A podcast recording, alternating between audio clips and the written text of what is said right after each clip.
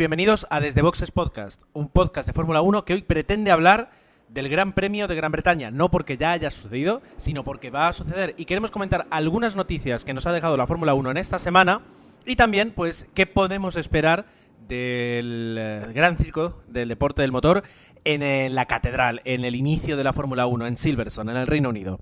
Para comentar todo esto tenemos pues a casi todos los habituales. Nos falta Osvaldo, que se encuentra de permiso, así que saludos Osvaldo. Y eh, Agustín, que está pues manteniendo el país, así que Agustín, ánimo con el trabajo. Los demás sí estamos y hacemos la ronda de presentaciones. Jorge, muy buenas noches. Muy buenas noches. Un poquito tarde, pero, pero bueno, a tiempo para comentar las novedades antes del Gran Premio de Inglaterra. Claro que sí. Emanuel, muy buenas. Hola, buenas a todos. Y por cierto que hoy no está Osvaldo y creo que si no voy mal es que hoy es su cumpleaños. Por lo tanto, pues felicidades. Creo que es verdad, si Skype no miente, que hoy nos ha chivado que era el cumpleaños de Osvaldo, así que eh, felicidades, chamo. Bueno, hoy cuando grabamos, martes. Y por último, eh, Dani, eh, ¿qué tal? Muy buenas, pues ya deseando que llegue el Gran Premio de la bueno de este fin de semana, ya que el último que hemos tenido, el de Valencia, pues ha sido bastante interesante y, nos ha dejado muy buen sabor de boca. Bien, pues eh, como hay mucho de qué hablar, vamos a hacer una pequeñita más pausa y comenzamos.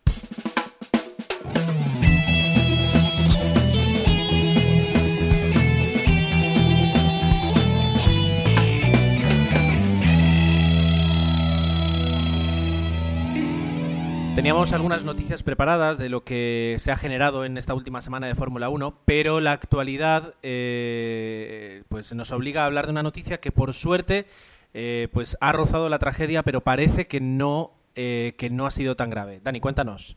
Bueno, pues esta mañana el equipo Marusia tenía, bueno, tenía la idea de hacer unas pruebas en, en un aeródromo en Reino Unido y el piloto probador para esta ocasión eh, sería la española María de Villota, que, que, bueno, se estrenaba como probadora de, de Marusia. Y la verdad es que bueno, han empezado temprano, a las eh, 9 de la mañana, en, creo que en Reino Unido.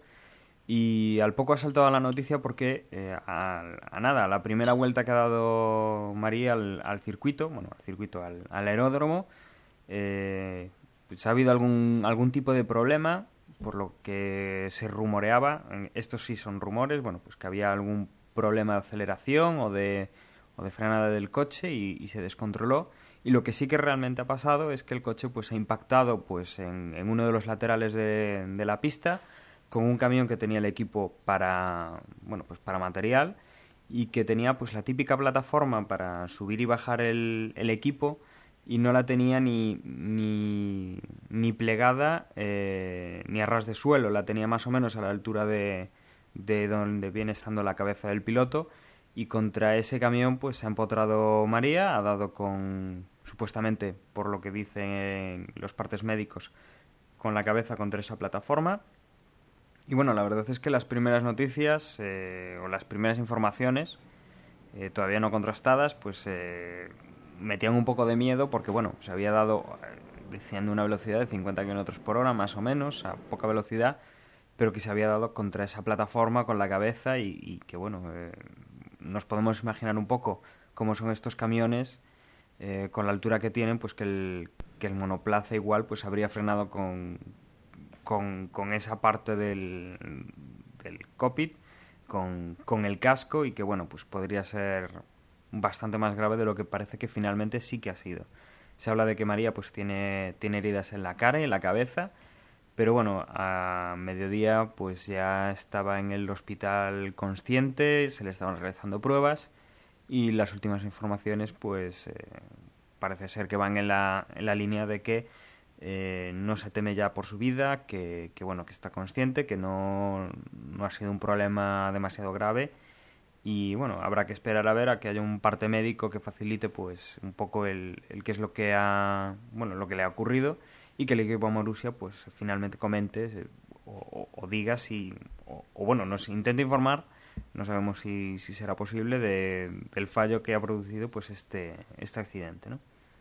De verdad, bueno, eh, no contamos con más información, sí, sí es verdad que lo que dice Dani, que parece que no, no hay que alarmarse, pero yo creo que para, para el próximo podcast, para la próxima grabación, podremos tener más noticias, no tanto de lo que ha fallado, que yo creo que en este caso pues es, es secundario, sino para confirmar que, María de Villota pues se encuentra bien y que ha sido pues es un accidente eh, que no deja de tener su gravedad, pero que en ningún momento permite, o sea, ha puesto en riesgo la, vida de, la piloto. Eh, bueno, pues empezamos con, con, una noticia, ya digo, de actualidad triste, pero que por suerte parece que, que no ha sido tan, tan grave.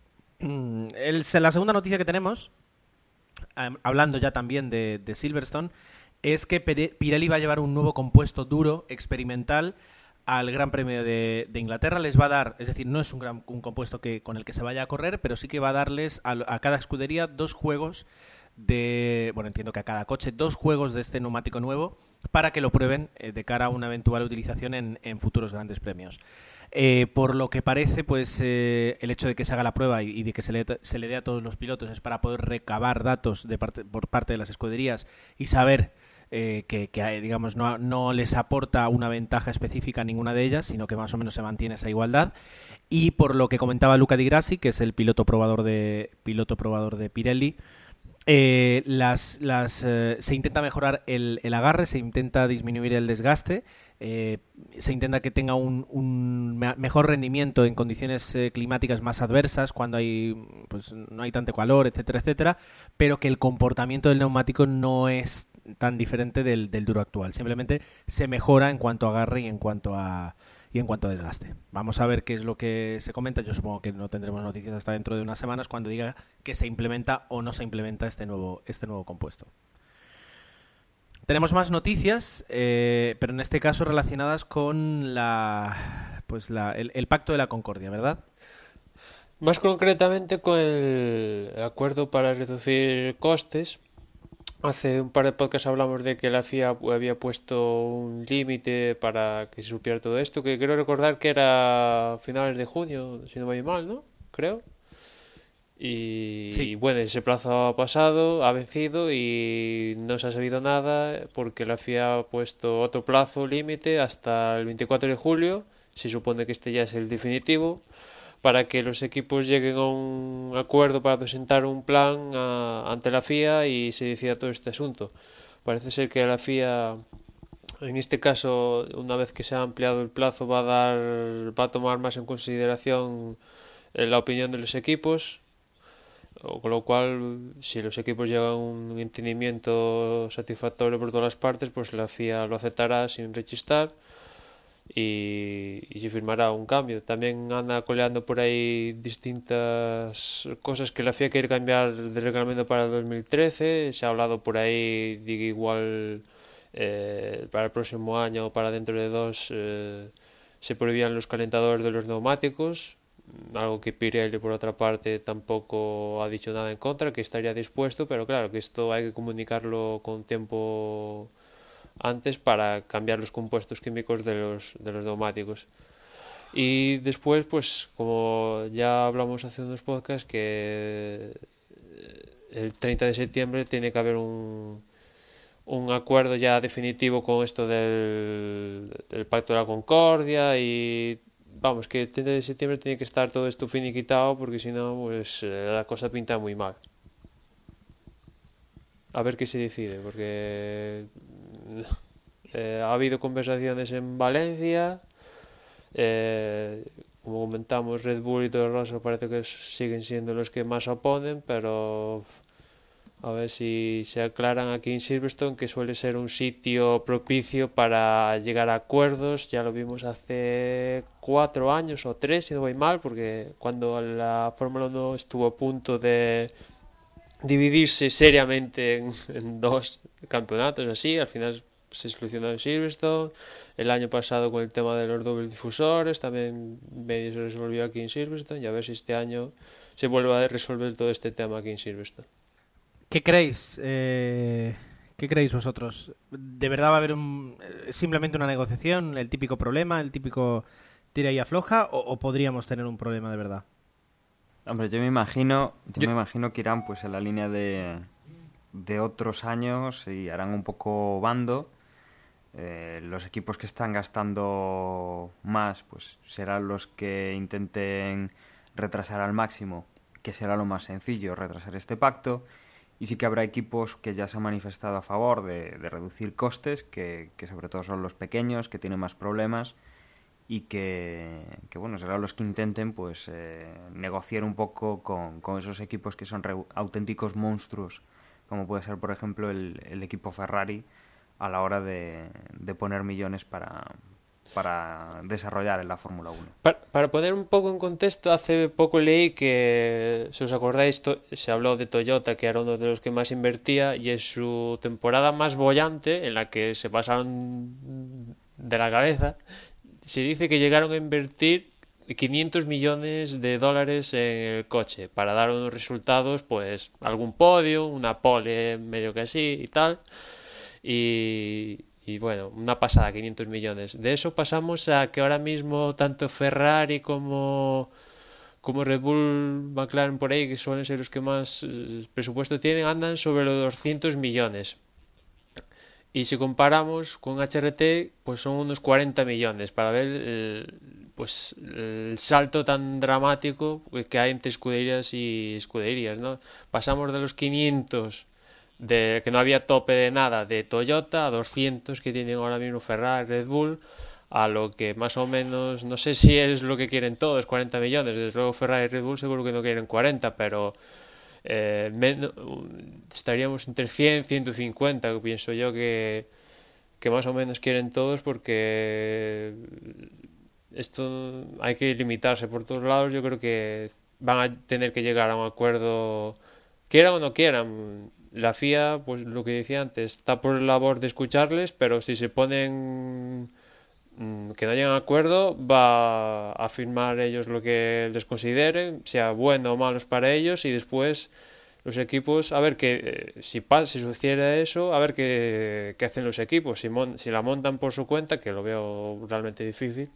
o agachan las orejas y adelante y se comen con patatas lo que porque, porque no han llegado a un acuerdo.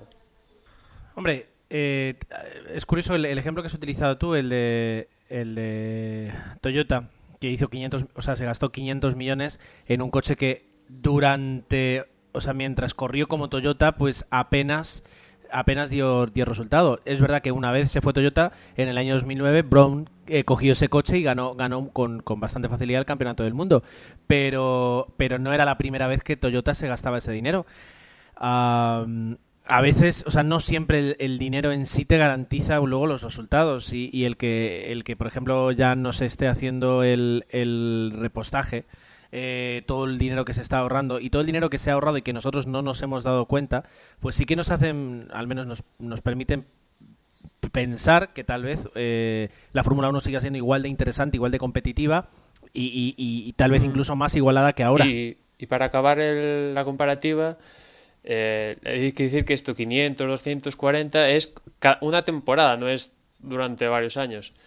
Y 40 era lo que más o menos eh, HRT el año pasado. Pues eh, a través de unos documentos por ahí que se filtraron del patrocinio de Petróleos de Venezuela a Williams, más o menos esa es la cantidad solamente de patrocinio de Petróleos de Venezuela a Williams. Con lo cual vemos estos desbarajustes tremendos donde pues un patrocinador prácticamente podría tener HRT, si nos ponemos así. Efectivamente, efectivamente. Debo decir, y, y ahora me lo, me lo recordaba Jorge, que Brown no se, o sea, no cogió el Toyota, sino el, el Honda. Pero bueno, aún así yo creo que es, eh, el ejemplo sigue siendo, sigue siendo válido.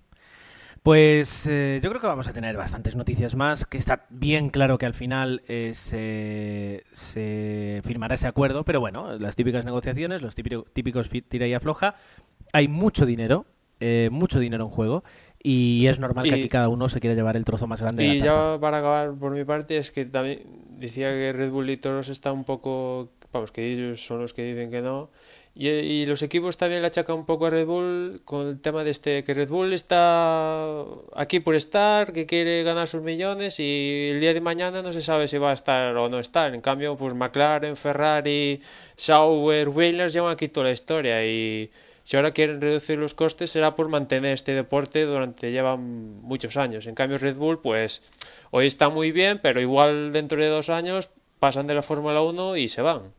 Bueno, también estaban Toyota, estuvo Honda, eh, Renault ahora ya, ya no está, ya no se puede decir que exista Renault. Eh, sí, están los, las cuatro o cinco escuderías que llevan toda la vida, pero ah, no sé, ese argumento histórico no me parece, no me, care- no me parece correcto ni, ni siquiera en, en Ferrari o en McLaren, que pueden ser los que más historia tengan, al menos en mi opinión. Bien, pues eh, continuamos hacia adelante. En este caso estamos hablando de noticias para poder mantener vivo eh, un gran premio que yo sé que es el favorito de Jorge. Eh, así que le dejo la noticia Jorge. Pues sí, la noticia. Ya habíamos hablado de la posible alternancia entre Francia y Bélgica para realizar grandes premios, igual que hace Alemania con sus dos circuitos, y bueno, parecía una cosa casi hecha, pero al perder las elecciones Sarkozy, el nuevo gobierno llegar y mm, bueno, pues cambiar ciertas medidas, parece ser que, que el apoyo económico, que es imprescindible para, para que se realice un gran premio, pues, pues no lo iba a tener, con lo cual Francia parece que se retiraba. Y entonces eh, Bélgica, el circuito de Spa-Francorchamps, pues iba a ser el, el, encargado de mantenerse en el calendario.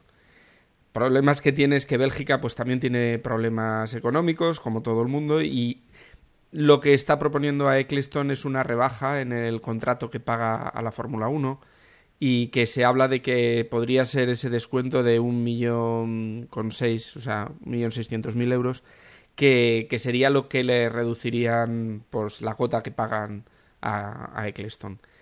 Eh, para que nos hagamos una idea, un, la cuota debe andar sobre los 40 millones de euros, así que bueno, no es que sea un descuento importantísimo, pero, pero sí notable, con lo cual mmm, yo estaría encantado, aunque bueno, Francia es un histórico, yo creo que para mí, como tú bien dices, Spa es uno de esos circuitos que no deben de faltar ni siquiera cada dos años.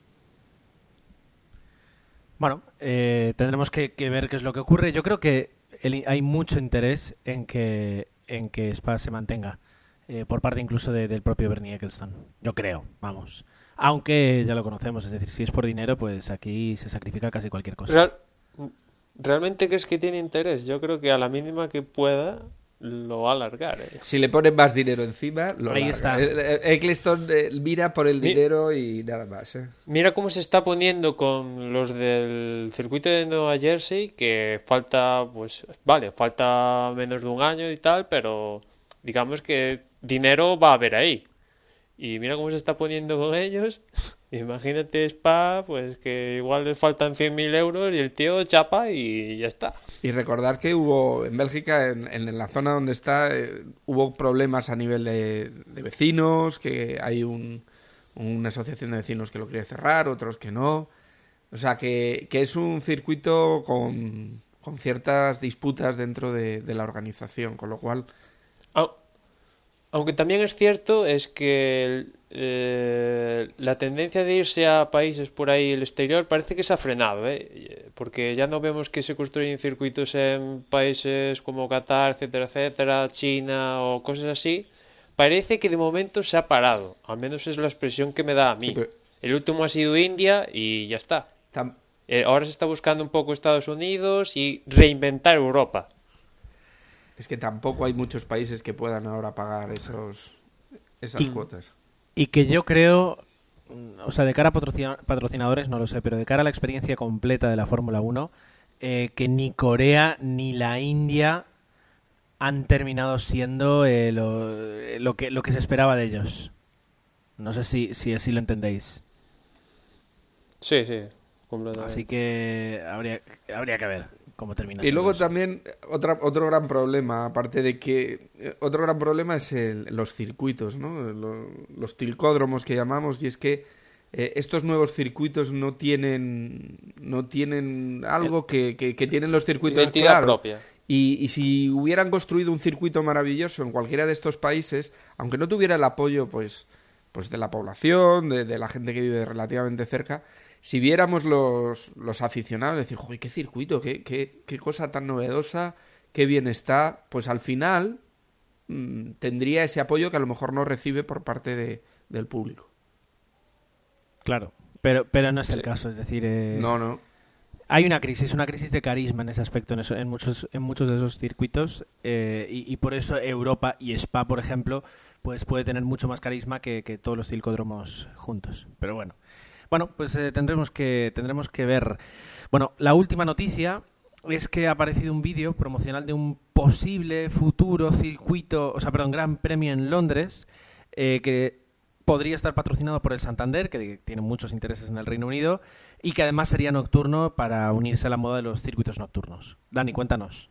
Pues sí, esa sería pues básicamente la idea, ¿no? Eh, el Santander ya está patrocinando muchos grandes premios, tiene mucho dinero metido en la Fórmula 1 y como decíamos antes, pues hay mucho interés en reinventar un poco la Fórmula 1 y dado que a nivel de construcción de circuitos o de circuitos que ya se conocen, pues eh, las cosas van a nivel de eh, todos son similares, eh, tilcódromo, no están dando espectáculo, eh, pues hay un poco pues aprovechando algunas ciudades que quieran eh, pues darse a conocer más, el caso de Nueva Jersey, el caso de, de Londres ahora, pues eso, que buscar ese carisma de la ciudad, buscar el turismo, buscar pues un un sitio donde pues donde la gente vaya eh, pues como puede ser Mónaco eh, que vaya con esa idea de, de, estar en la ciudad y ver el ver la carrera ya metido allí y, bueno pues eh, sería esa idea y, y, bueno están intentando pues pues eh, dar un poco de buscar un poco de, de hype por un lado de, darle a ver cómo, cómo reacciona la gente y, y, bueno, parece que las ideas están yendo todas en este sentido, ¿no? Últimamente está proponiéndose mucho lo del circuito urbano, eh, si se quiere dar un punto de efecto hacerlo nocturno y me temo pues que las, eh, las cosas vayan por ahí. Eh, no sé si abandonaremos pues circuitos como por ejemplo el de Silverstone en este caso, al, al ser dos grandes premios en Reino Unido, o, o, qué idea es la que pueden tener, ¿no? Pero como se ve, la Fórmula 1 no pasa un año o no pasan dos años sin que le salgan novias para, para tener un, un nuevo circuito de Fórmula 1 o un nuevo Gran Premio de Fórmula 1. Y la novedad más de este proyecto es que eh, Bernie Eccleston estaba dispuesto a financiarlo, o sea, en vez de cobrarlo, a, poner dinero de su propio bolsillo para que esto se, sea realidad. O sea, ya pasamos de, no sé, controlarlo todo, ya es lo máximo. El tío que ponga dinero para que esto sea realidad. Que, que hombre, todo es muy bonito. O sea, el centro de Londres, de noche, pues sí, te lo pintan y es muy espectacular. Pero a ver si se lleva a cabo. O sea, Vimos como el caso de, de Roma-Monza, aunque Roma lo tenía un poco más chungo porque la zona, ya nos contó Dani, que eso estaba todo dado quinis y tal, que había que hacer alguna cosa extraña. Y después el, el debate que hubo Monza-Roma tan serio que al final Monza pues hizo que Roma se retirara del asunto. En cambio aquí pues eh, de Silverstone estarían dispuestos a que, vamos, o que se compaginaran o que consistieran los dos. Pero claro, esto es muy bonito, pero hay que llevarlo a cabo. Que viendo a Eccleston lo veo razonable, pero a corto plazo, mínimo 2014, si se lleva a cabo. Y lo que dices tú, ¿no? El, Damon Hill ya, ha mostrado, sin hacer una posición clara, pero sí que ha demostrado, ha, dudado sobre la posibilidad de este Gran Premio en Londres, por bueno, pues porque ocupa el centro, como decías tú, de Londres y, y eso sería pues muy complicado.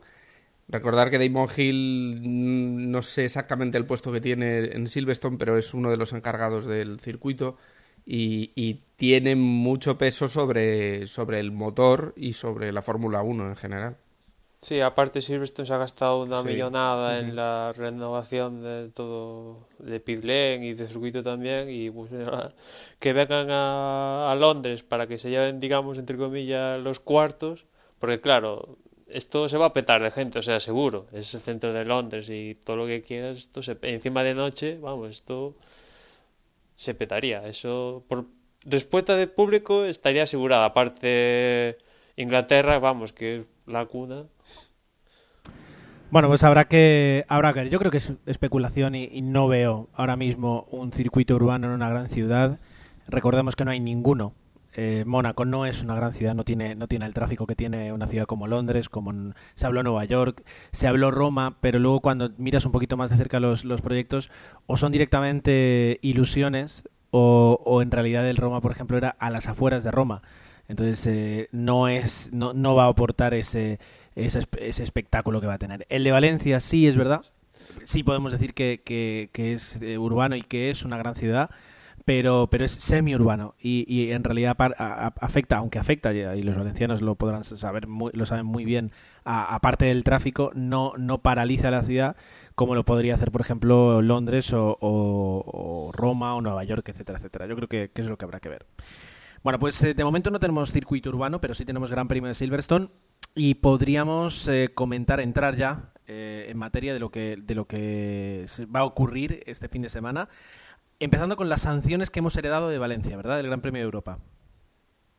Pues sí, eh, yo creo que ya podemos inaugurar la sección sanciones acumuladas eh, y que en Valencia recordemos que, que había por lo menos tres sanciones ya eh, por tema de, de toques o de choques, lances de carrera que según dirección de carrera pues eh, debían ser penalizadas. Por un lado tenemos eh, 10 posiciones para Maldonado, eh, recordemos que fue el que se llevó por delante a Lewis Hamilton y que, bueno, que fue eh, de los tres incidentes eh, de los tres incidentes un poco el, el más grave y, y, bueno el más mediático sobre todo por quienes estaban involucrados. Eh, luego tenemos a Kobayashi con cinco posiciones más eh, por un toque con, con Massa y a Berner por chocar con, con Heikki Kovalainen también cinco posiciones eh, de retraso Y hablando de, hablando de eh, aparte de las sanciones, podemos hablar de los neumáticos. Ya explicamos que, que Pirelli iba a traer neumáticos experimentales, pero solo para los viernes. En cuanto a, en cuanto a la carrera, vamos a tener a los, los blandos y los duros, ah, que bueno, eh, pues eh, es el compuesto que ha decidido llevar Pirelli y, y podrán elegir los equipos, además de los ya consabidos de lluvia eh, lluvia extrema y de, y de mojado. ¿Qué sería? ¿Lluvia mixta? ¿Cómo se llaman? Ayudadme, ¿cómo es? Intermedios, Intermedios. exacto, intermedios. Ah, Y aquí, aquí Gerardo, hay un, un salto desde Cataluña que hubo este mismo elección y estábamos con neumáticos consecutivos y aquí hay un salto y a ver qué ve, hay que ver cómo, afecta a los coches porque más o menos, más o menos, entre comillas, muchas comillas, los escuderías más o menos le han pillado el truquillo, pero claro, esto es un salto y está claro que para la clasificación eh, se van a utilizar los blandos, pero a ver cómo qué rendimiento hay con los duros y cómo reaccionan los coches, porque claro, un salto será importante en cuanto al rendimiento de blando a duro. Pues sí, pues sí. Y además eh, puede ser interesante en un circuito como Silverstone con el desgaste que pues con el tipo de trazado que es, pues cómo se comportan los duros. Yo puedo- y también dependerá mucho de la temperatura. Eh, el- escuché a Lobato decir que, bueno, leí en un tuit de Lobato diciendo que se, de momento se, Sí. Igual ni se utilizan, sí. que se preveía lluvia para el jueves, viernes, sábado y domingo. Así que mm, lo mismo estamos estamos con, con lluvia con lluvia sí o sí. Ah, en cuanto a los horarios, eh, Emma, cuéntanos. Pues los horarios tenemos que aquí los viernes la primera sesión empieza a las 11, la segunda sesión empieza a las 3 de la tarde, hay un poco diferente porque sea horario inglés allí, bueno, y se cambia un poco, es una hora de diferencia con respecto al habitual, pero ya el sábado empieza a ser lo habitual, los libres 3 a las 11 y la clasificación como siempre a las 2 de la tarde. Y el domingo, como siempre, a las 2 de la tarde en horario peninsular de península ibérica. Una hora menos en Canarias. Jorge, se me ha antes se me, se me ha saltado, o sea, me he saltado la parte del DRS. Cuéntanos, ¿dónde, dónde tenemos, ¿cuántas zonas de DRS tenemos? Pues lo mismo que el año pasado. Eh, después de la nueva recta de salida, con esa nueva construcción que comentaba Emma, hay una serie de curvas y, bueno, pues antes de una, cur- una, recta que queda entre la quinta y sexta curva, esa será la zona de DRS y en, pues, en la quinta curva será la detección. Así es que repite zona y, bueno, seguiremos como el año pasado. Bien, pues eh, ya solo nos queda hacer nuestra porra, nuestra porra eh, que no sirve para nada, pero bueno, la seguimos haciendo por, cariño, ¿no? Eh, y, donde vamos a intentar adivinar cuál va a ser el podio de este Gran Premio. Ah, ya que estás tú con el micro, Jorge, cuéntanos, ¿qué es lo que crees? Pues yo creo que va a ganar Vettel porque el otro día tuvo muy mala suerte, pero esto no se va a repetir. Y detrás va a venir Hamilton, que está en su casa, y por último Alonso. Interesante. Emanuel, Pues yo como, como Jorge, el otro día no pude estar en el podcast, pero coincidía con, con Jorge, Agustín y, Dani, que la verdad, sobre todo Jorge que lo decía, que Red Bull en Valencia dio un, un salto importante, eh, incluso Ferrari pues se han mostrado incluso preocupados por este salto y solucionando el tema de los entrenadores y pese a que han pecado de mal perdedores en Red Bull, yo creo que va a ganar Vettel, segundo Weber y tercero Fernando. ¿por qué decías lo de mal perdedores? No, porque tanto eh, Helmut Marko y creo que incluso hasta Vettel se quejaron de que el tema del safety car fue un poco aposta para reducir la ventaja de Vettel y que, bueno, que jugaron un poco desde fuera la carrera para que no se viera a Vettel ganando como el año pasado de gorrilla. Vale, vale, vale, vale. Qué interesante. Incluso, incluso creo que no me acuerdo ahora del puesto, pero incluso desde Alemania un no sé, alguien que está por ahí de automovilismo le dio un palito a Vettel que se quejara menos y que se aguantara, vamos. Bueno, pues mi predicción es que por fin vamos a ver una victoria de Raikkonen con su Lotus, Alonso segundo y Vettel tercero. Madre mía, qué optimista eres, ¿eh? Yo creo que Hay que preguntarle a Ge- a Ger, Ger, va a llover, ¿no? O- Yo creo que va a llover y ahí, y ahí Raikkonen tiene ventaja. sí, porque el helado le da super fuerzas, ¿no? Se parará la carrera, saldrá a coger su polo y luego vendrá con, con más ganas.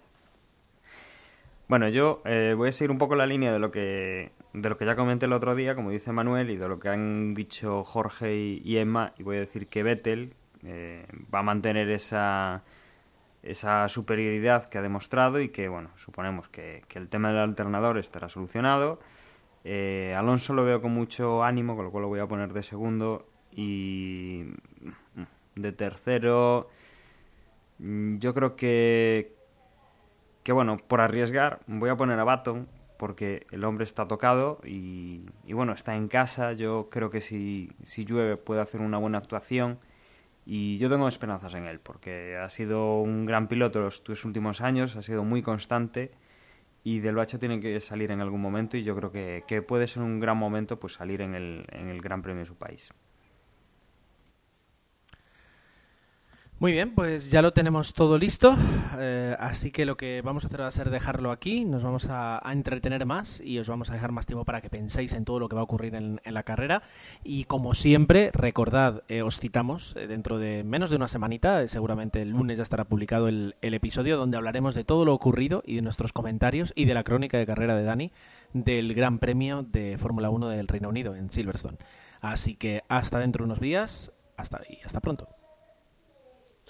Y yo recordaros que nos podéis encontrar en Facebook, la dirección es facebook.com barra desde boxes, también en Twitter, la dirección es twitter.com barra desde boxes, y que empieza julio, un mes importante, antes del parón de un mes de en agosto de la Fórmula 1, y se van a decidir cosas importantes, bueno, como siempre, y esperemos que, no, que las carreras sean tan entretenidas como la última de Valencia. Nos escuchamos en la siguiente carrera.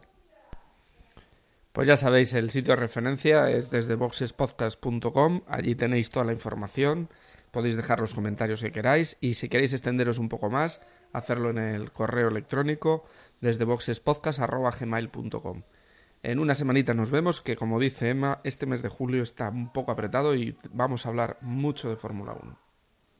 Bueno, y recordaros que aunque, bueno, os damos poco tiempo esta vez, eh, dado que el podcast se nos ha ido un poco pues la grabación hasta, hoy martes, eh, que tenéis que hacer la porra en, en, la web de Desde Boxes, en el blog, que bueno, pues, la verdad es que está bastante competido, los primeros puestos han sufrido cambios en los últimos en el último Gran Premio y que todavía tenéis posibilidades, entonces no no lo olvidéis, el sábado pues ya tiene que estar hecha antes de la clasificación y nada, pues os, os invito a que escuchéis el próximo Desde Boxes podcast en el cual pues contaremos todo lo que haya pasado en la carrera. Un saludo y hasta luego.